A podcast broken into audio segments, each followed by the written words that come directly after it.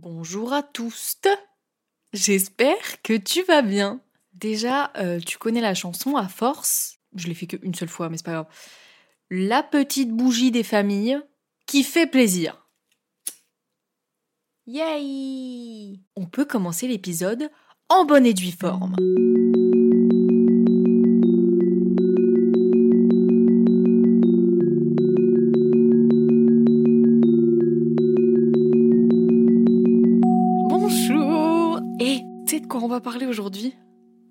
Un truc un peu... Olé olé. Bon, alors... À chaque fois, je me rends compte que j'arrive jamais à introduire un sujet. Toujours le début de mes podcasts, il est un peu chaotique en mode... Je sais pas trop comment commencer le truc, surtout que là, on parle, on parle de quelque chose quand même... euh, Voilà, j'ai pas trop l'habitude d'en parler, quoi. Enfin, surtout euh, en termes publics. On va parler, toi et moi, du plaisir féminin, enfin du tout le tabou qu'il y a autour du plaisir féminin, mais notamment plus précisément de masturbation féminine et pourquoi on tabouise autant la masturbation féminine? Parce que ça découle directement du fait qu'on tabouise le plaisir féminin déjà de base. Donc, pour te faire une entrée en matière un minimum correcte et un minimum euh, compréhensible, je vais te faire un peu espèce de déroulé chronologique sur la vie d'une femme qui apprend à connaître son corps et qui euh, commence un peu à se découvrir, etc. Parce que ça commence très tôt, les amis. Ça commence très tôt, aussi tôt que les, que les garçons. Vraiment, les femmes commencent à se masturber en même temps que les garçons. Mais ça, ça, on n'en parle pas, personne ne le sait, jusqu'à justement à partir du moment où tu commences à être adulte et tu commences à comprendre et tu parles avec tes copines et tu te rends compte que putain, toi aussi t'as commencé super tôt en fait. Et en fait, tu te rends compte que c'est super normal de commencer tôt parce que bah, les garçons aussi ils le font, mais juste les filles elles le font aussi, mais on n'en parle pas. Bref, on va commencer par la première étape qui commence à un âge beaucoup trop jeune, dans le sens où tu n'as même pas conscience, enfin tu, tu sais même pas que la sexualité existe en fait. Tu sais même pas à quoi ça te sert ce que tu as entre les jambes, à part faire pipi et, et popo. Tu sais pas. Et donc, il y a un phénomène super répandu et super normal qui s'appelle le humping. Je sais pas si tu connais le humping, je vais te donner la définition. Le humping ou dry humping, du verbe anglais to hump, dans son acceptation vulgaire de baiser, est utilisé notamment pour caractériser le chien qui se frotte contre une jambe humaine. Super Sympa, ça donne le ton. Et de dry, sec, en référence à l'absence d'échange de fluide dans cette activité. Très bien. Donc c'est une pratique sexuelle qui consiste à frotter ses organes génitaux contre un objet immobile ou une autre personne. Sans équivalent en français, l'expression peut être traduite par frottement sec ou frotti-frotta. Donc oui, en gros, tu ne t'en rends même pas compte, tu as même pas conscience en fait de ce que tu fais, mais quand tu es enfant, vraiment, on parle d'enfant, donc tu, encore une fois, tu n'as même pas euh, encore de, caractérisation sexuelle, c'est-à-dire que tu, ta, puberté n'a pas encore commencé. Vraiment, on parle d'un, moment de ta vie où tu n'as pas conscience que le sexe existe, tu ne sais même pas ce que ce qu'est la sexualité. Donc, euh, quand t'es enfant, tu peux, euh, sans vraiment t'en rendre compte, te frotter à ton oreiller ou euh, à, à un doudou ou bref, sur un objet en tout cas, plus ou moins dur, mou, peu importe, qui fait que cet objet-là, en fait, te, te- procure du plaisir, mais sans que tu le caractérises comme du plaisir sexuel, c'est juste oh ça fait du bien, tu vois, c'est tout, c'est oh c'est agréable, ça fait du bien. Du coup bah je continue vu que ça fait du bien, tu vois. Tu tu conscientises pas cette chose-là. Et justement j'en ai parlé il y a pas longtemps avec une copine. Je vais par évidence préserver son anonymat, ça me paraît évident. Mais euh, quand elle était petite, elle avait un cheval à bascule en bois. Et, euh, et en fait, elle se frottait sur ce cheval à bascule sans, sans conscientiser ce qu'elle faisait. Parce que bah, ça lui faisait du bien et c'est tout. faut savoir qu'il y a des doudous qui ont été souillés. hein. On le sait pas, mais il y a des doudous souillés de cette chose-là. Parce qu'il y en a justement qui utilisent principalement leur doudou. Parce que bah, forcément, c'est le truc euh, qu'ils ont sous la main et puis bah, qui trimballent surtout partout. Donc, bah, c'est plus facile. Alors, je viens de trouver sur internet justement un peu plus de détails sur euh, la sexualité infantile, comme elle se caractérise, même si c'est pas conscientisé. Donc, euh, vers 4-5 ans, l'enfant découvre son sexe, le petit garçon commence à toucher son zizi pour se calmer, et la petite fille a plutôt tendance à se frotter soit à l'horizontale, soit sur son lit, bon bref, peu importe. Et cela ne procure pas à l'enfant un plaisir orgasmique tel qu'on le connaît une fois passé le stade pubertaire, mais cela lui procure du plaisir et de l'apaisement. Pour le garçon, éjaculer n'est possible qu'après la puberté, tout comme pour le fait d'atteindre un plaisir clitoridien ou vaginal chez la fille. Euh, non, déjà, le plaisir vaginal n'existe pas puisque c'est tout lié au clitoris. C'est pas grave, on fait tous des erreurs. En revanche, le frottement et le fait de se toucher procurent du plaisir. Et à quel âge les enfants découvrent-ils le plaisir sexuel? Les filles découvrent plus rapidement le mouvement de frottement aux alentours de 3 ans, et pour les garçons, c'est plus tardif vers l'âge de 5 ou 6 ans. Ils touchent leur pénis par réflexe, tous les enfants connaissent par un moyen ou par un autre un plaisir des organes sexuels. Plus rarement, ils maintiennent un plaisir oral en suçant leur pouce jusqu'à très tard. Ça, je suis pas sûre que ce soit très sexuel, le fait de sucer son pouce, mais enfin, c'est très freudien ce qui, ce qui est dit sur ce site, dis donc.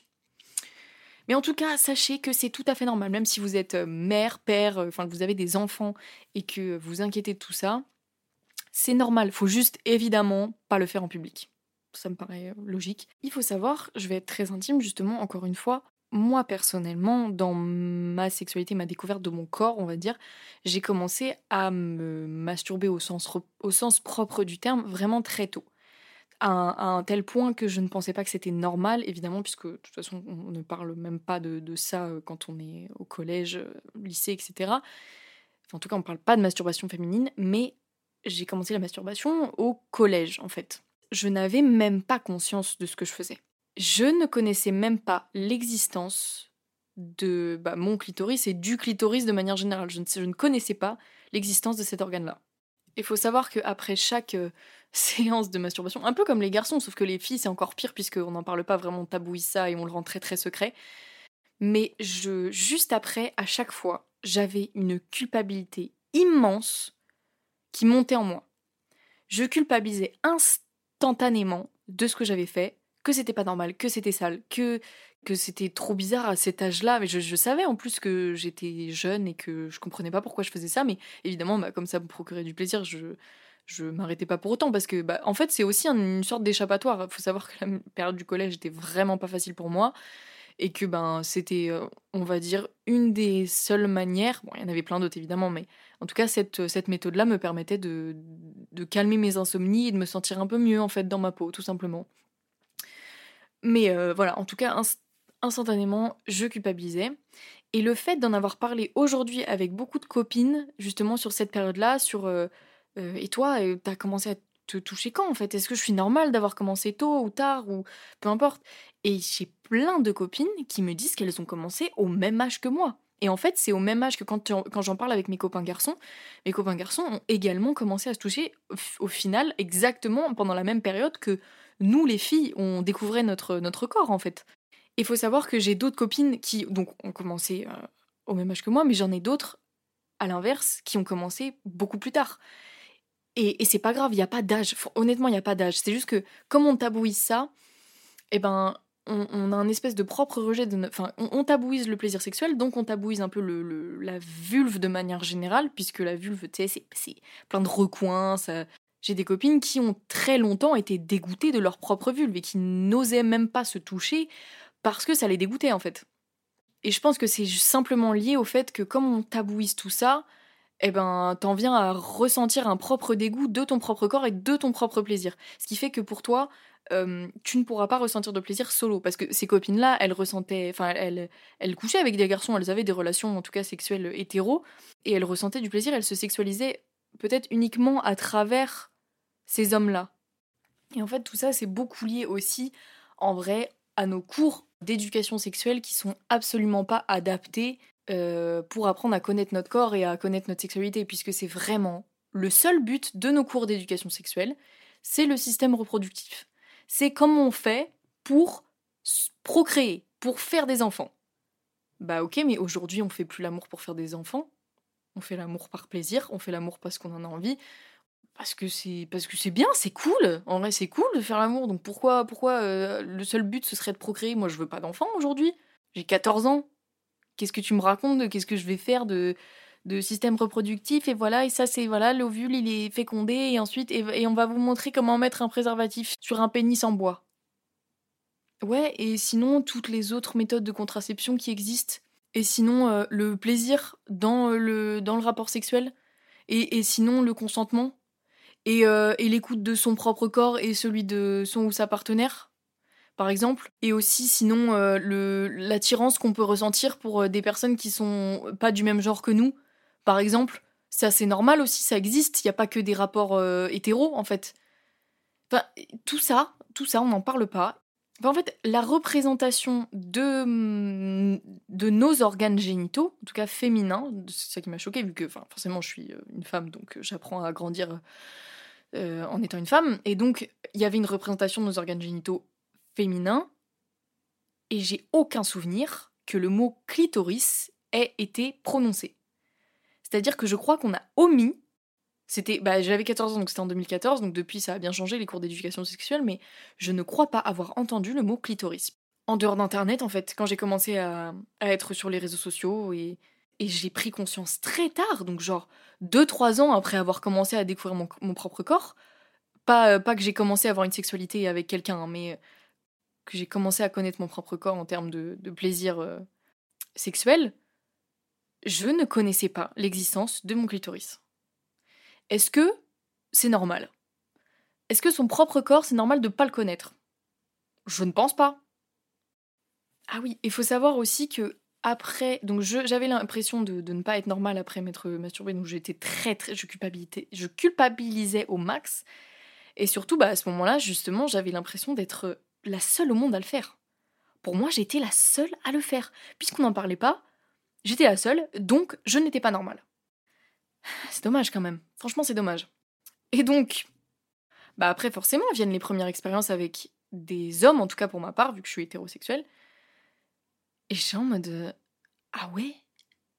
Ah oui, donc tout ça pour ça, en fait? Genre, là, je n'ai pris aucun plaisir. à aucun moment, j'ai apprécié ce qui s'est passé.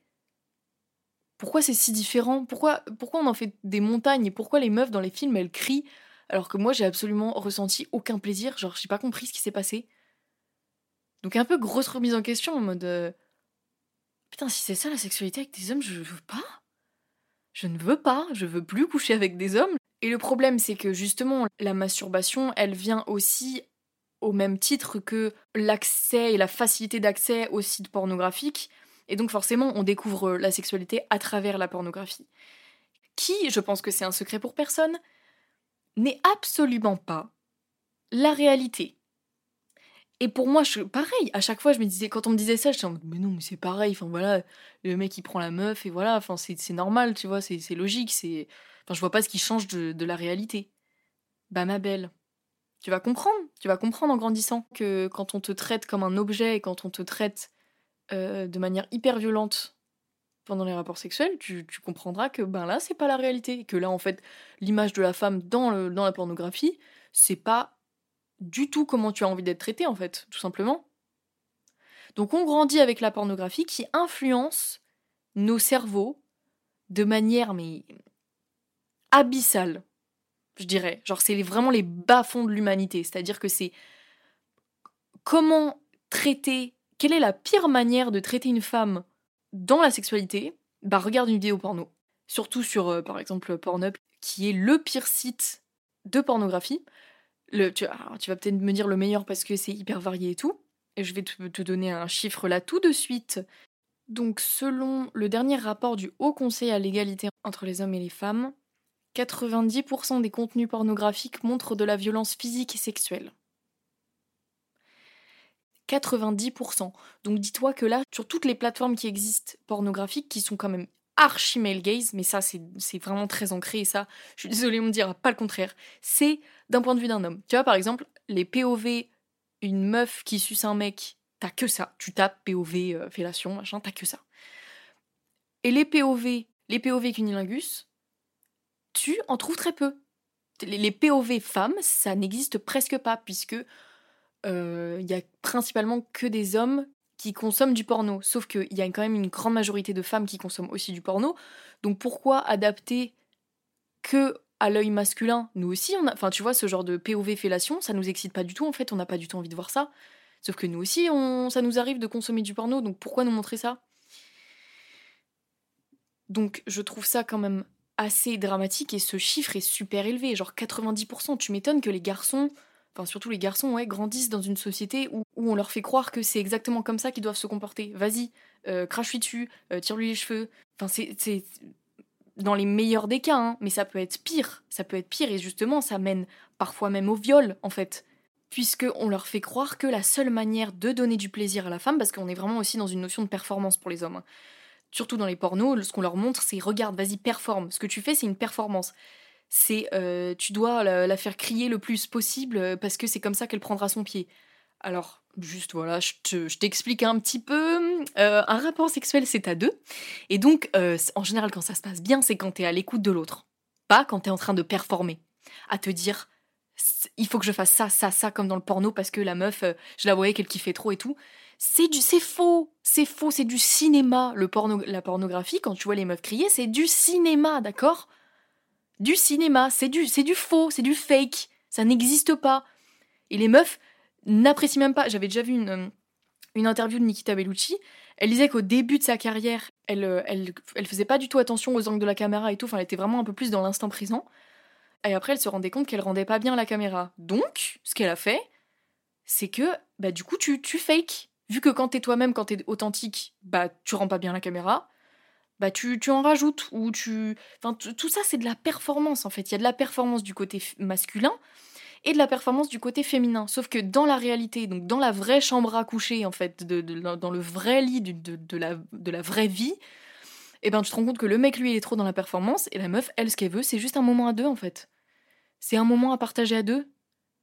Bon, je fais une généralité ici mais c'est souvent comme ça que ça se passe. C'est le mec veut faire une performance en se disant il faut qu'elle sorte de là en se disant je suis un trop bon coup au lieu de se dire je l'écoute, j'écoute ses besoins, j'écoute ce dont elle a envie, j'écoute ce qu'elle, veut faire, j'écoute son plaisir aussi.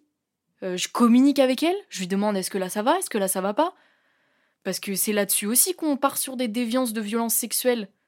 C'est que si tu, à aucun moment tu demandes le consentement, si à aucun moment tu demandes si ça va, si à aucun moment tu te, t'en as quelque chose à faire de comment va la meuf en face, ben tu, tu, tu, vas droit dans le mur en fait. Tu t'as rien compris à la vie, t'as rien compris à la sexualité en fait. T'as rien compris à ce que c'est de, de traiter un être humain, surtout que la sexualité c'est tellement intime. Donc pour moi ça nécessite encore plus de soins, encore plus d'écoute que dans la vraie vie. C'est-à-dire que dans la vraie vie, t'es es là, tu dates, t'es sympa, euh, t'es es gentil, t'es à l'écoute, t'es respectueux et tout. Et dans la chambre à coucher, t'es un gros clochard? Bah nous, on veut pas de ça en fait. Pardon, c'est hyper violent, mais tu vois ce que je veux dire? Genre, vraiment, soyez à l'écoute les mecs. on le répétera jamais assez, mais on n'est pas dans on n'est pas dans de la performance dans la vraie vie, c'est pas de la performance, c'est de l'écoute, c'est du sharing. Un rapport sexuel, c'est du sharing, tu vois. Bref, je me suis un peu égarée, comme d'hab. Au-delà de ça, pour en apprendre un peu plus sur la plateforme Pornhub qui est vraiment ignoble, je t'invite à regarder. Il y avait un reportage qui avait été fait sur Netflix, je crois. Je crois que c'était sur Netflix, je l'avais regardé. De toute façon, je te mettrai le lien euh, dans la description de l'épisode. Mais euh, ça m'avait beaucoup éclairé justement sur euh, toute l'industrie pornographique qui est dégueulasse, qui est à vomir.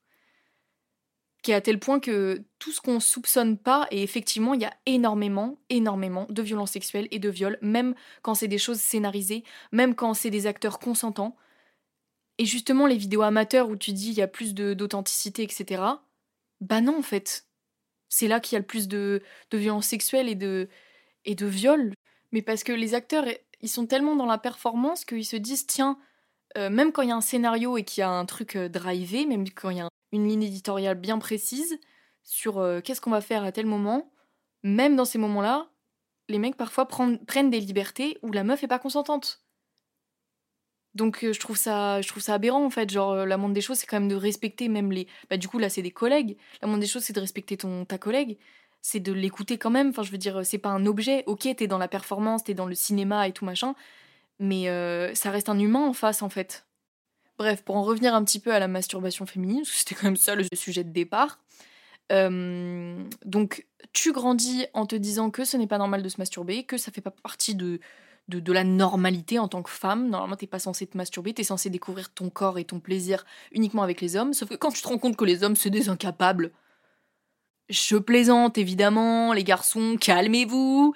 Non, mais on parle de. Bah, là, ça revient juste au discours que j'ai eu juste avant, en mode on vous fait croire que c'est de la performance et du coup vous n'êtes pas à notre écoute et que ça mène à des déviances euh, euh, gravissimes. Mais moi aujourd'hui les meufs, je vous conseillerais et je vous incite grandement à justement vous masturber avant d'avoir une sexualité avec un garçon ou une fille, puisque c'est que comme ça qu'on apprend à connaître son corps. C'est que comme ça que tu apprends à connaître ce que tu aimes, ce que tu n'aimes pas, ce que tu veux, ce que tu ne veux pas. Et donc, au final, tu, gagnes du temps et de l'énergie pour ta sexualité future. Après, euh, encore une fois, euh, c'est ce que je te dis aujourd'hui, mais si tu si tu si as un blocage psychologique lié à la masturbation ou au plaisir solitaire, c'est tout à fait ok, tu as le droit, prends ton temps, prends le temps nécessaire qu'il te faut, il n'y a aucune urgence. C'est juste fais ce qui te fait te sentir le mieux.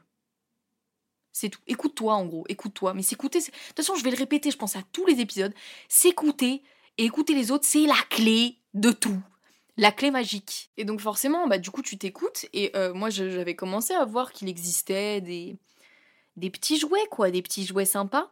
Et encore une fois, j'étais je, crois que j'en avais encore parlé à personne que je me masturbais mais c'était très tard. En vrai, j'ai commencé à parler de masturbation féminine avec mes copines très très tard hein. Genre euh, sur mes sur mes 18 19 ans hein. Alors que je le répète, j'ai commencé au collège.